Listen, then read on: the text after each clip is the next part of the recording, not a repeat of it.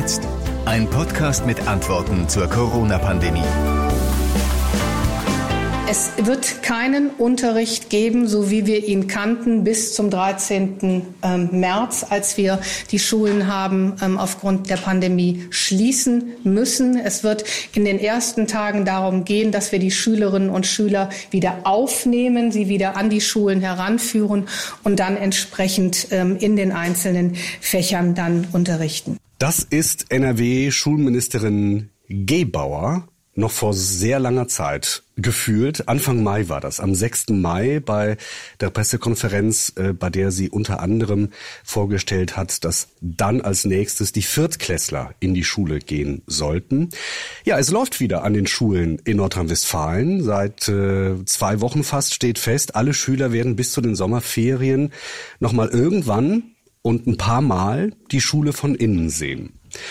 Allerdings war der Weg dahin ziemlich holprig. Darüber wollen wir heute reden und weil manche würden auch sagen, dass es auch jetzt noch ziemlich holprig läuft. Ähm, wir wollen auch darüber diskutieren in unserer heutigen Podcast-Ausgabe. Herzlich willkommen dazu. Bei mir ist wieder ein äh, Kollege von der Zeitung, Hilmar Riemenschneider. Hallo Hilmar. Hallo. Hilmar, du beobachtest genau wie ich die Landespolitik, ich für die Lokalradios, äh, du für die Zeitungen, du arbeitest für den Aschendorf Verlag mit Sitz in Münster. Das heißt, du schreibst unter anderem für die Westfälischen Nachrichten, für die Münstersche Zeitung, für den, für die Grevener Zeitung, aber auch für das Westfalenblatt. Auch du hast eine Tochter, die schulpflichtig ist ja. äh, die zur Schule müsste. Eigentlich so wie ich. Bei mir ist es die erste Klasse. Ich weiß nicht, wie es bei dir ist, aber ich bin äh, in der vierten. Du bist in der vierten Klasse. Ja, wie wie wie läuft das mit Homeschooling und so? Was was sind deine Erfahrungen? Die Erfahrung ist ist schon ein zähes äh, ein zähes Geschäft. Äh, äh, meine Tochter ist äh, entlassen worden aus der Schule mit dem Hinweis, es gäbe jetzt Corona-Ferien. Ja. Ähm, das interpretiere ich als Versuch, Kindern klarzumachen, äh, dass jetzt eine Zäsur stattfindet und dass das alles nicht ganz normal ist. Nur das Wort Ferien dann erstmal wieder äh, umzumünzen in Homeschooling, äh, war schon eine Herausforderung. Aber ansonsten ist das äh, äh, auch eine Umstellung für für meine Tochter selbst, weil sie äh, eben immer wieder so den den Anreiz etwas äh, zu unternehmen mit Klassenkameraden, mit mit äh, Arbeitsgruppen und so weiter, der fehlt ihr äh, und äh, dann halt in dieser Schulsituation mit uns als Eltern äh, ähm, äh, ist das immer noch was anderes, als wenn ja. sie das halt mit Schulfreunden zusammen erarbeitet, wenn sie es mit Lehrern zusammen erarbeitet. Das glaube ich, ganz normal. Und ansonsten ist das Homeschooling neben Homeoffice mhm. äh, auch nicht immer ganz ideal, aber wir, glaube ich, tun alle unser Bestes, um das hinzubekommen. Das funktioniert auch, also sie hat auch Spaß dran, aber manchmal äh, geht einige Zeit so aus Motivieren. Letzte Woche war der erste Präsenztag im, im, im Ausnahmezustand an der Schule für meine Tochter. Und äh, sie sagte, wie Schule? Ich habe gedacht, du hast mich abgemeldet. das ist auch so ein Effekt der, der, aktuellen ja. Corona-Zeit. Ja, wobei sie jetzt äh, äh, total happy war, als sie ja. dann wieder zur Schule gehen konnte. Ähm, das war, das gehört auch zu den Dingen, wo ja. wir gerade äh, so über den den Zickzackkurs, äh, den hast du ja schon anmoderiert, wo wir, wo, da können wir gleich dabei einsteigen, äh, weil äh, was es für die Viertklässler zuerst hieß, sie durften donnerstags, freitags alleine in die Schulen. Das waren die einzigen, die noch mit dem alten Beschluss Ministerpräsidenten und Bundeskanzlerin damals äh, ähm, tatsächlich zur Schule gehen durften. Alles andere war noch äh, offen, äh, auch wenn Frau Gebauer das da schon mal angekündigt hatte. Ähm, und danach ist sie jetzt zurückgestuft auf einmal die Woche Schule. Und äh, mhm. das ist natürlich Klar, sie hat das meiste hinter sich. Die äh, Entscheidungen über die weiterführenden Schulen sind in ihrem Fall gefallen. Aber für alle anderen Kinder ist das nicht der Fall. Äh, und ich glaube, das ist sowohl für Viertklässler, die vorbereitet werden müssten auf die weiterführende Schule, als auch für äh, die Schüler in allen anderen Klassen äh, nicht wirklich gut, äh, einmal in der Woche in der Schule zu sein und den Rest der Zeit sich wieder abzumühen und zu Hause zu lernen.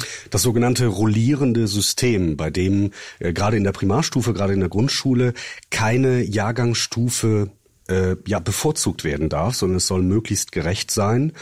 Ähm, deswegen passiert es in ganz vielen Grundschulen, dass man äh, nur einmal, dass sie nur einmal die Woche zur Schule gehen und das auch oft an verschiedenen Werktagen. Also nicht immer nur dienstags oder immer nur mittwochs, sondern bei uns ist es auch so. Letzte Woche war es, glaube ich, Donnerstag und jetzt ist es Mittwoch in dieser äh, oder Dienstag in dieser Woche gewesen. Äh, du hast in dieser Woche ähm, für euch für die ähm, für die Nachrichten für die westfälischen Nachrichten eine längere Analyse geschrieben die in dieser Woche erschienen ist, äh, mit der Überschrift Schlingerkurs zum Alltag oder Zickzackkurs, wie du das eben genannt Ja, Schlingerkurs. Mhm. Ähm, äh, Schulministerin Gebauer schafft beim Neustart des Unterrichts Irritationen. Und darin hast du aufgelistet, wie holprig dieser, dieser Neustart an den Schulen war. Lass uns mal ein paar Punkte herausgreifen. Das hat angefangen mit äh, widersprüchlichen Informationen zu den Abiturienten, also zu denen, die jetzt gerade die Prüfungen äh, ablegen oder abgelegt haben, weil es hieß nämlich erst, die sollen freiwillig ja. zur Schule dürfen. Ja, das äh, ist schon ein Beispiel dafür. Ähm, ähm, manchmal ist es nicht unbedingt übrigens der, der, der Kurs an sich, der im Schlinger, äh, also in so einem Schlingerkurs läuft, sondern es ist vielfach die Kommunikation. Und das kann man da schon sehr gut sehen. Ähm, weil das war an, an äh, kurz vorher, bevor dann klar war, die Abiturienten und die Zehntklässler, die die ZP10-Prüfung äh, absolvieren müssen, alle die, die jetzt ihre Berufsabschl äh, äh Berufsabschlüsse äh, ablegen müssen, alle die hatte sie äh, subsumiert und unter äh, diesem Hinweis, äh, der Schulstart sei freiwillig. Sie hat es nicht weiter differenziert. Mhm. Morgens okay. im Schulausschuss war das so und dann gab es mittags eine Pressekonferenz, wo sie das auch nochmal genauso beschrieben hat. Gemeint hat sie, das hat später dann der Staatssekretär in der Schulmail nochmal korrigiert, die Freiwilligkeit gilt nur für die Abiturienten. Aber bis dahin war es natürlich erstmal in der Welt, ähm, dass es für alle freiwillig sei und das hat mehr Irritationen glaube ich, als Freude ausgelöst, weil keiner jetzt so richtig wusste, äh, wie geht's denn jetzt für mich weiter. Es geht noch weiter mit ähm, größeren und kleineren Kommunikationspannen. Die, die mir ganz präsent ist, ist äh, die von vor vergangener Woche, als es um die Frage ging, wann denn nun das Gros der Schüler wieder zur Schule gehen soll. Da hatte sie die Schulministerin ähm, Yvonne Gebauer kommuniziert, ab dem 11. Mai solle es losgehen und es vergingen, ich glaube, keine zweieinhalb Stunden. Da wurde sie vom Chef von Ministerpräsident Armin Laschet quasi wieder eingefangen. Das, äh, da habe ich bis heute, muss ich gestehen, noch nicht begriffen, wessen Fehler das jetzt eigentlich war. War das ein zu forsches Vorpreschen der Ministerin oder ein äh, mangelndes Kommunizieren nach innen des Ministerpräsidenten? Ähm, auch das, glaube ich, äh, war vielleicht äh, liegt vielleicht dazwischen, ist am Ende auch wieder ein Kommunikationsproblem.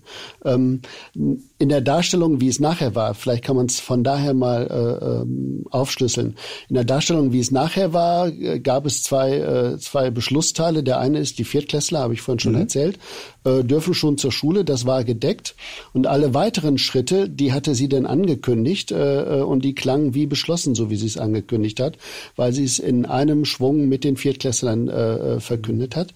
Ähm, ähm, alle diese Schritte waren aber noch unter dem Vorbehalt, äh, den sich die Ministerpräsidenten und die Bundeskanzlerin für die nächste Runde äh, offen gehalten hatten.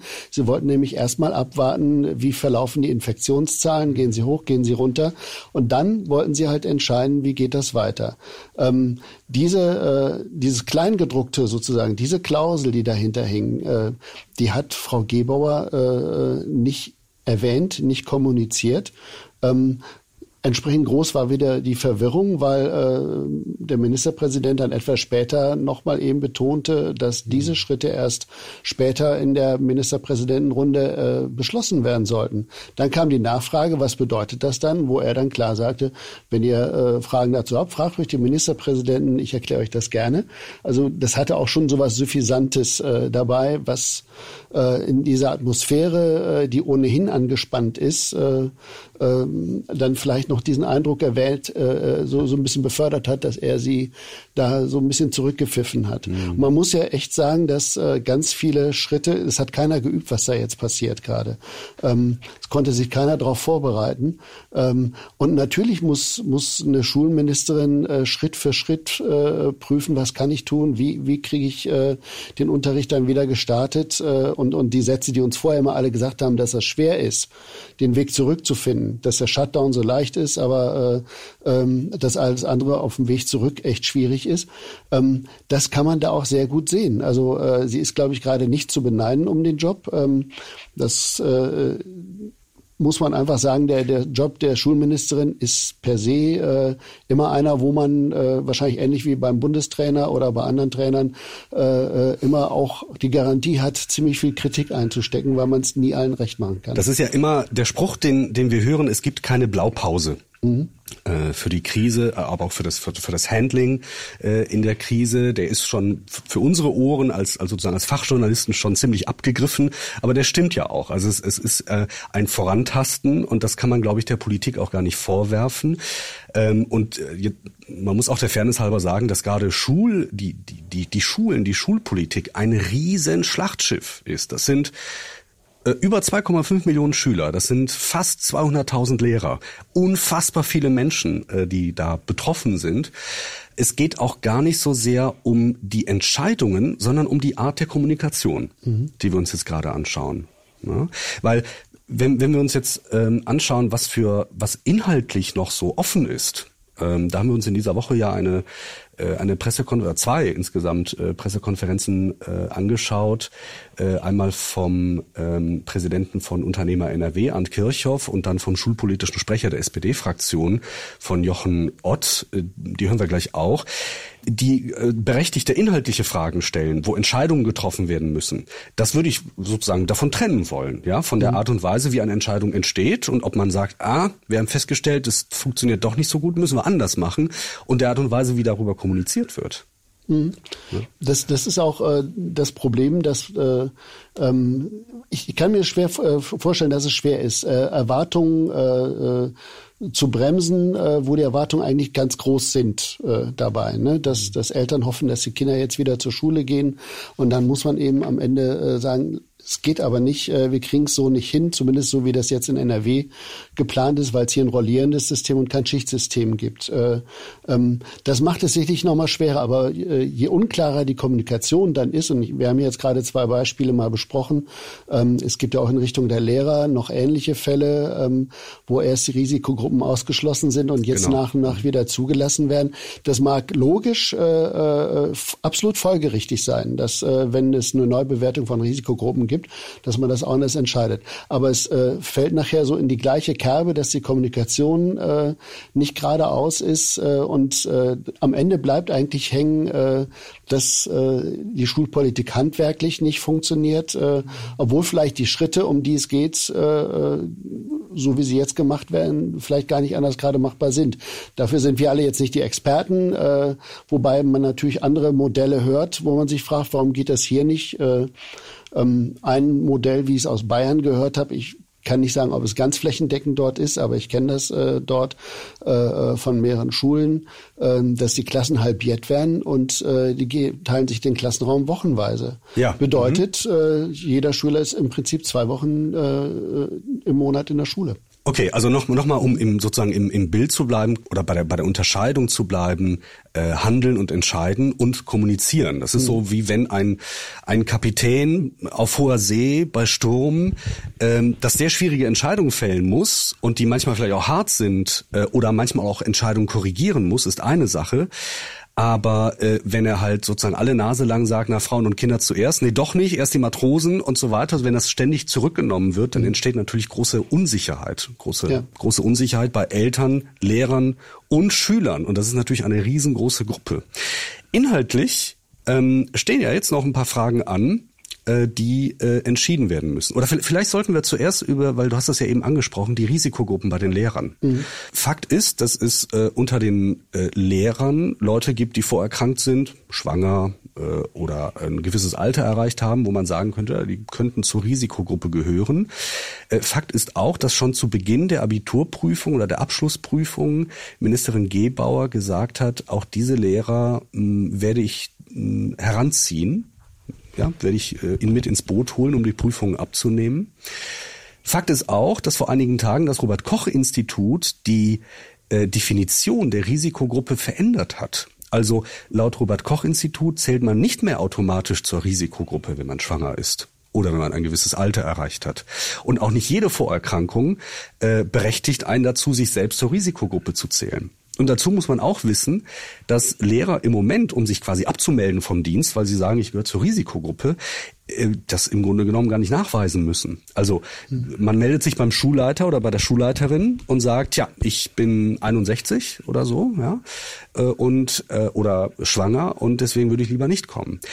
Da gibt es natürlich kaum einen Schulleiter, der sagt, nee, nee, nee, nee, nee, also das musst du mir bitte mal attestieren Ja, das ist das, äh, das, das sind so die ganzen Sachinformationen, die man braucht. Denn die, die, das, was jetzt gerade diskutiert wird, ist, dass die Ministerin vor einigen Tagen gesagt hat, ähm, ich möchte gerne prüfen mit den Verbänden, ob man äh, Lehrer, die sich bisher selbst zur Risikogruppe gezählt hat, nicht doch äh, für den Unterricht heranziehen kann.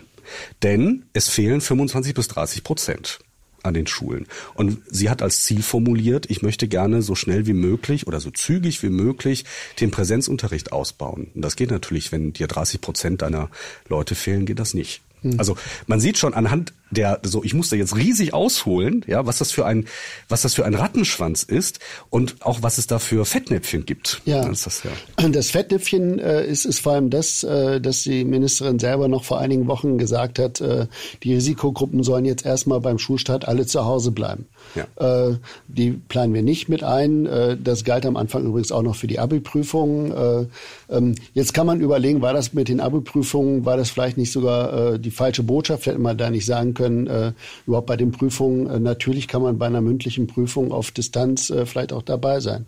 Dann ist das Risiko vielleicht noch ein anderes. Ähm, und man muss auch im Kopf behalten, wenn das Robert-Koch-Institut so eine Neubewertung äh, ausspricht oder vornimmt, ähm, dann liegen dahinter ja auch äh, Entwicklungen von Krankheitsverläufen. Dann heißt, das heißt, sie wissen schon, äh, wen trifft eine Corona-Infektion äh, besonders hart, welche äh, als Risikogruppen eingeschätzte Personen sind vielleicht gar nicht so stark betroffen. Vielleicht sind es andere Faktoren, die dazugehören das, das jetzt nochmal zu klären, das würde in jedem anderen Unternehmen auch so passieren. Genau. Äh, das, genau. Ähm, das halte ich für folgerichtig, dass sie das macht. Äh, das kann man ihr nicht vorwerfen. Die Kommunikation ist in dem Fall das Problem, die Entscheidung an sich nicht. Mhm. Und das verstärkt natürlich den Eindruck des Chaos oder des Schlingerkurses, wie ja. du geschrieben hast äh, bei euch ja. im Blatt.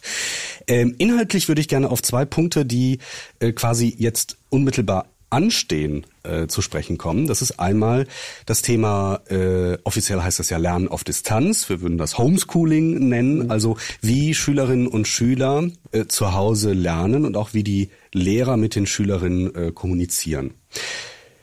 Ich habe mich äh, in dieser Woche erkundigt, äh, inoffiziell bei einigen Schulleitern, ähm, die mir unisono gesagt haben, also dass sie eigentlich, dass sie quasi inoffiziell begrüßen, diese ganzen Initiativen der ähm, ihrer Lehrer äh, Kontakt aufzunehmen mit den Schülern über äh, Videomeetings, Zoom, Skype und was es da so gibt.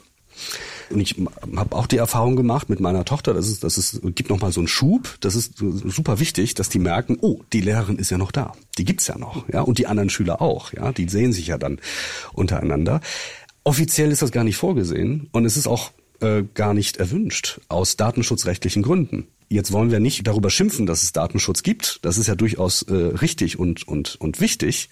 Aber doch scheint es da mehr Initiative bei den Lehrern zu geben als, als erlaubt sozusagen. Die, die Kritik geht äh, vor allem dahin, dass äh, die Lehrer nicht datenschutzrechtlich irgendwie abgesichert sind. Das heißt, mhm. äh, es, es würde möglicherweise schon reichen, äh, ähm, das ist eine, ist eine rein rechtliche Bewertung erstmal, äh, dass die Landesregierung sagt, das Schulministerium sagt, liebe Lehrer, äh, ähm, nutzt diese und diese äh, Netzwerke. Das, es gibt Zoom äh, als, als die große Videoplattform, die viel genutzt wird. Äh, andere nutzen WhatsApp und sind da momentan äh, immer äh, mit einem Bein so ein bisschen äh, äh, im Paragraphendschungel äh, verheddert, äh, weil sie das eigentlich gar nicht dürften. Wenn das Land ihnen das erlauben würde, äh, wäre der Konfliktpartner für alle Datenschutzfragen nachher. Das, das Land und die Lehrer wären ja. äh, sauber raus. Das wäre eine Entscheidung, die, die eigentlich ganz vernünftig vernünftig wäre, äh, die, glaube ich, auch schnell getroffen werden könnte, mhm.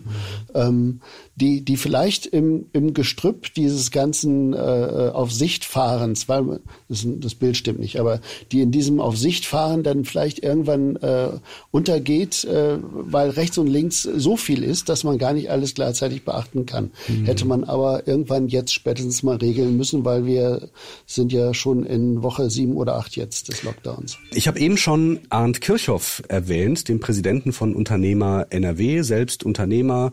Und äh, der hatte in dieser Woche eine Pressekonferenz, da ging es in erster Linie um die Lage der Wirtschaft in Nordrhein-Westfalen äh, und nur am Rande um das Thema Schulen. Aber er hat klar dass er sich auch Sorgen um darum macht, wie Schüler im Moment lernen. Einmal sind das künftige Auszubildende und zweimal hat, äh, zweitens hat er natürlich Mitarbeiter mit äh, schulpflichtigen Kindern, äh, auf die er nicht so einfach zurückgreifen kann, weil die sich zu Hause um, um die Kinder kümmern können.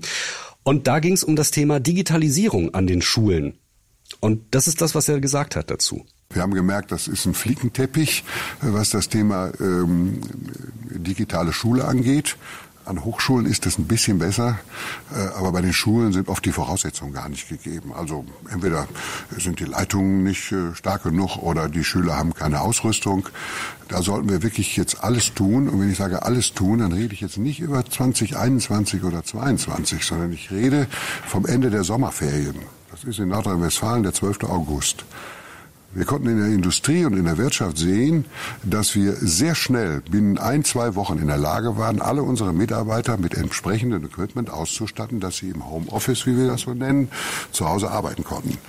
Denn äh, das war nicht immer so wie bei uns. Bei uns gab es ohnehin schon Homeoffice-Regelungen und es gab mobiles Arbeiten und die Leute waren schon ausgestattet. Aber die meisten, behaupte ich mal, waren überhaupt nicht ausgestattet und wir mussten ruckzuck die Leute mit Laptops und Leitungen ausstatten, damit es überhaupt klappte. Und es hat geklappt. Bei Schulen klappt das irgendwie nicht und das verstehe ich gar nicht. Auch dort kann man äh, äh, iPads kaufen oder irgendwelche Pads, die gibt es auch für Schüler schon lange. So, man kann dafür sorgen, dass natürlich die Räume mit entsprechenden Systemen, so wie das auch hier der Fall ist, ausgestattet werden, also Fischaugen, Kameras und, und, und Bildschirmen und dass die Schüler dann von zu Hause ganz regulär am Unterricht teilnehmen können. Natürlich müssen die Lehrer bereit sein, sich auch vom Bildschirm zu setzen, nicht? Also, auch wenn sie das früher im Studium nicht gelernt haben. Aber es kann mir keiner erzählen, dass das nicht wirklich innerhalb von wenigen Wochen zu machen ist. Und das ist auch meine feste Erwartungshaltung, damit alle Schüler entsprechend über die Hardware verfügen. Äh, das ist ganz besonders wichtig natürlich für die sogenannten bildungsfernen Schichten, also dort, wo die Eltern dann oft sich das auch nicht leisten können. Es gibt da erste Programme, auch der Bundesregierung, die 500 Millionen äh, die für Anschaffung dort zur Verfügung gestellt wurden. Aber das muss auch umgesetzt werden. Da wird im Wesentlichen zu viel diskutiert. Und natürlich eine Leitung 100 Megabit, das muss man natürlich im Zweifel nochmal schnell ans Schulgebäude legen. Aber auch das kann ja kein Hexenwerk sein. Das ist so leicht dahergesagt, was er da sagt. Ich habe eben schon die Zahlen genannt. Wir haben um die, um die 200.000 äh, Lehrer und über 2,5 Millionen äh, Schüler. Das ist erstens eine Stange Geld, um alle mit Tablets und so weiter auszustatten und zweitens auch logistisch äh, äh sehr herausfordernd.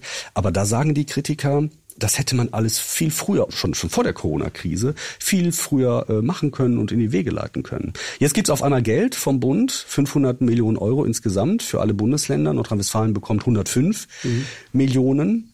Das ist ja auch schon mal erstmal etwas, womit man arbeiten kann. Aber das ist verpennt worden, ne?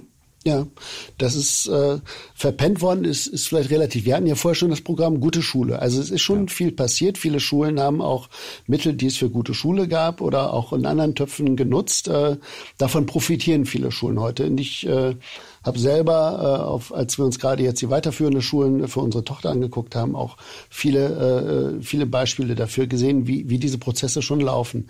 Und dennoch sind wir ja gar nicht so weit, wie man eigentlich glaubte, dass wir sein könnten. Äh, ähm, offizielles Ziel von, von Frau Gebauer ist, dass wir Ende 21 alle Schulen äh, mit Glasfaser versorgt haben. Das ist ganz schön spät. Äh, vor allem ist es, wenn man aus heutiger Sicht guckt, ganz schön spät. Jetzt hat der Kirchhoff äh, gesagt, äh, auch das könnte man eigentlich noch bis äh, äh, Ende der Ferien hinkriegen. Da fiel der Satz mit dem Hexenwerk. Äh, ist tatsächlich kein Hexenwerk. Man muss es planen, man muss es tun. Äh, ähm, er verbindet damit natürlich jetzt auch nochmal die Rolle der Kommunen, dass sie äh, investieren, dass sie äh, damit auch nochmal die Wirtschaft ein bisschen anschieben. Ähm, natürlich, die Erfahrung zeigt uns, äh, wenn wir wissen, wie lange Prozesse oft laufen, gerade auch wenn die Straße irgendwo aufgebuddelt werden müssen, wenn muss, wenn irgendwo Kabel verlegt werden müssen, das geht nicht von jetzt auf gleich. Aber äh, was er damit, glaube ich, sehr deutlich gemacht hat, ist, äh, dass es jetzt keine Zeit, äh, dass man jetzt keine Zeit mehr verlieren kann äh, und darf, sondern dass das jetzt eine hohe Priorität, Priorität haben muss. Äh, die Anschaffung von Geräten, auch das wird nicht so schnell gehen, wie er es beschrieben hat. Ähm, da geht es, glaube ich, mehr äh, einfach so diese Forderung als äh, politische, politischen Meilenstein einfach mal äh, dahin zu setzen, an der man sich jetzt orientieren muss. Ähm, wenn bis dahin dann äh, ein großer Teil äh, zumindest äh, schon geschafft ist, ist das äh, gar nicht schlecht. Manager denken immer gerne in so einer 80-20-Logik. Äh, äh, ich verlange 100 Prozent mhm. und wenn ich dann bis zu einem Punkt 80 Prozent habe, dann sind die anderen 20 gar nicht mehr so schlimm mhm. äh, oder auch, fallen auch nicht mehr so ins Gewicht. Äh, wir werden auch die 80 Prozent bis dahin nicht schaffen. Äh, äh, laut Frau Gebauer schaffen wir das Breitband gerade mal mit äh, 60 äh, Prozent bis Jahresende. Äh, bis dahin haben auch alle Firmen, die ja auch gut ausgebucht sind, gut zu tun.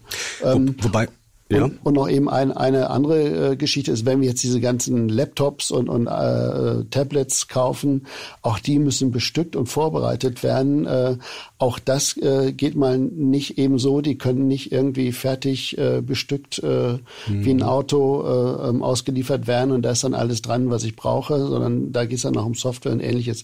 Also ganz so schnell wird es nicht gehen. Würde sie hier sitzen, die Ministerin, würde sie vermutlich auch in die Versuchung geraten zu sagen, das sind aber nicht Versäumnisse, die allein ich zu verantworten habe, sondern auch eine Vorgängerregierung. Und sie würde sagen, wir geben ja bereits Vollgas.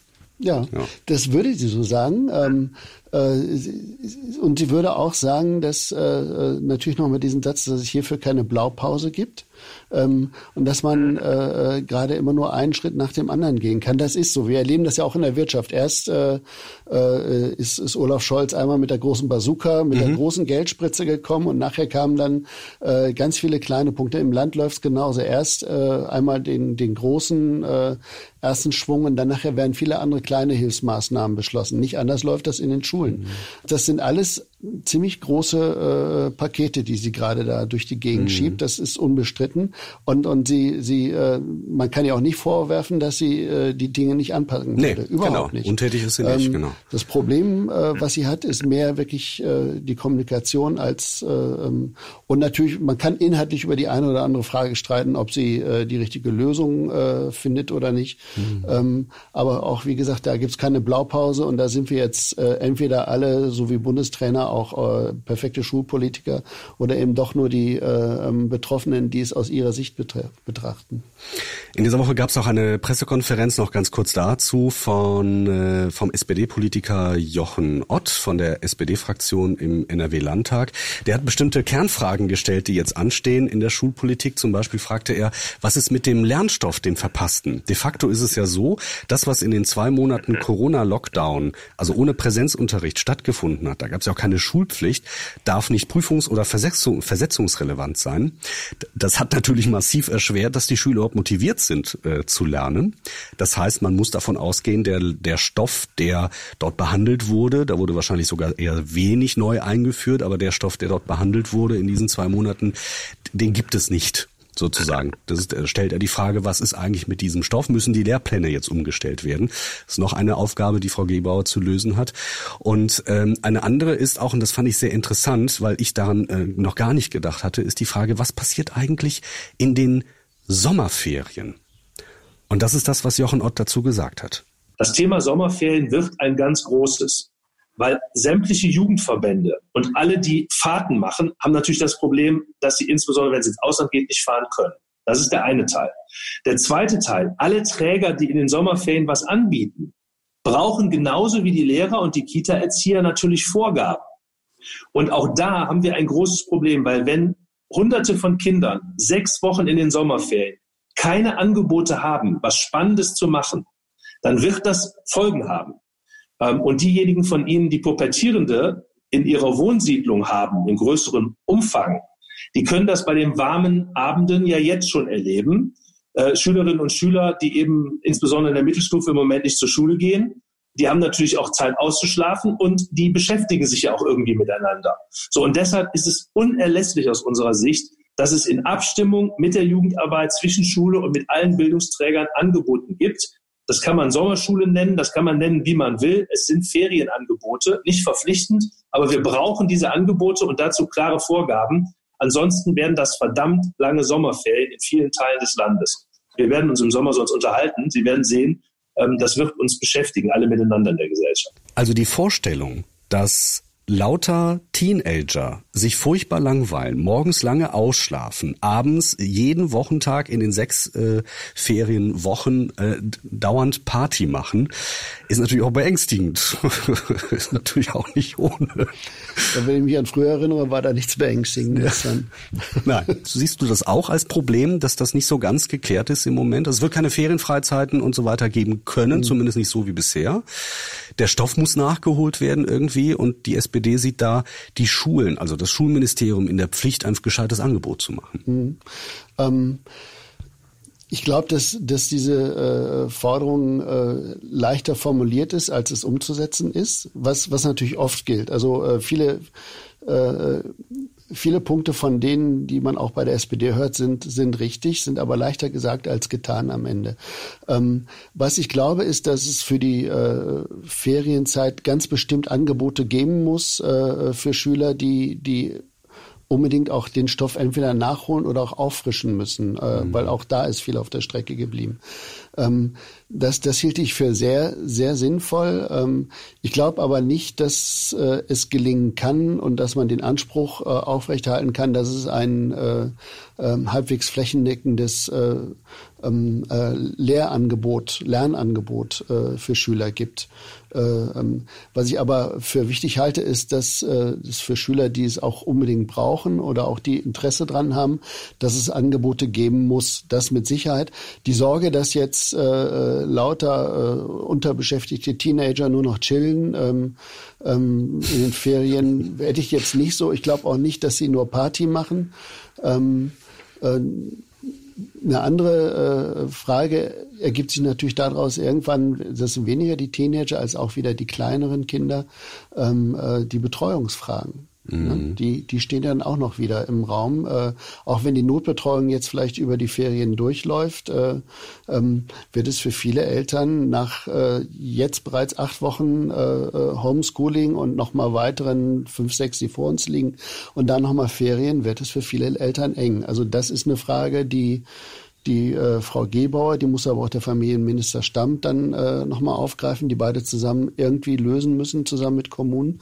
Ähm, auch das noch ein dickes Rad, das gedreht werden muss. Äh, und wenn man weiß, dass da auch noch solche Aufgaben auch noch irgendwann äh, lauern, dann äh, ist keiner da zu beneiden. Äh, und ich glaube auch, dass, dass alle nicht gerade so richtig viel Schlaf bekommen. Mhm. Was das Thema Lehrpläne angeht, ja. ähm, ähm, glaube ich, A, dass, dass man ein bisschen entschlacken muss. Äh, es ist ja schon alles nicht mehr äh, notenrelevant, was in diesem Halbjahr passiert ist.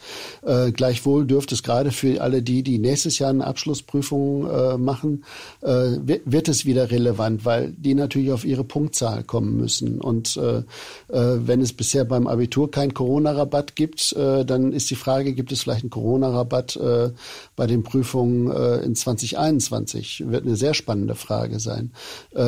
Und man muss, äh, äh, das ist nur der eine Teil, äh, den, den zweiten Teil fürs nächste äh, Schuljahr klar haben, was überhaupt zum Beispiel im ersten Halbjahr passieren kann, auch inhaltlich, mhm. äh, wenn eben noch viel Lernen auf Distanz äh, passiert und man frühestens äh, vielleicht im äh, zweiten Halbjahr dann in Regelbetrieb gehen kann. Und ob der stattfindet, ist ja auch noch offen. Auch das eine weitere Frage, die noch äh, zu klären sein wird. Wir haben jetzt in den letzten 30, 40 Minuten quasi mit der Lupe geblickt auf die Arbeit von NRW-Schulministerin Gebauer zusammen mit Hilmar Riemenschneider von den Westfälischen Nachrichten. Dankeschön.